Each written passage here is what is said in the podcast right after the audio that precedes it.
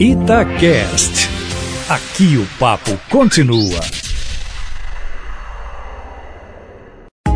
Itatiaia Carros, com Emílio Camanzi. Emílio Camanzi, hoje é dia de responder dúvida de ouvinte. A Rosa Maria diz que viu você testando as novidades do mercado no segmento popular. Acompanhou os vídeos do Onix e do HB20 no seu canal de YouTube.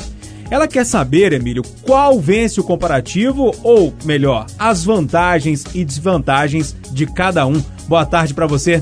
Boa tarde, Júnior. Boa tarde, Rosa Maria. Puxa, que bacana saber que você me acompanha no canal. Muito obrigado pelo prestígio. Bom, responder a tua pergunta é um pouco difícil, pois os dois carros são muito parecidos. E a bem da verdade, o test drive que eu fiz em ambos durante o lançamento não foi dos maiores. Ainda estou esperando os carros serem enviados para teste para poder analisá-los melhor. De qualquer maneira, dá para te dar uma boa ideia. O motor é igual. Tanto o Onix Plus como o HB20S tem motor 1.0 de 3 cilindros turbo. O Hyundai tem um pouco mais de potência, 120 cavalos contra 116 do Chevrolet. Já o câmbio é igual em ambos, automático de 6 marchas.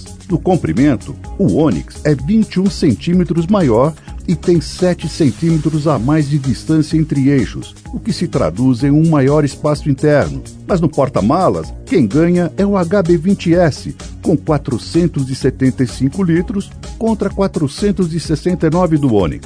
E no desempenho, o Onix Plus é apenas dois décimos de segundo mais rápido no 0 a 100 do que o HB20S, 10,5 segundos contra 10,7. Como você vê, as diferenças são muito pequenas, o que acaba fazendo com que sejam praticamente iguais.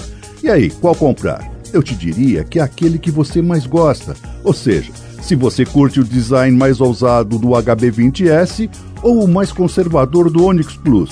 Mas eu não vou te contar qual que eu mais gosto, não, tá?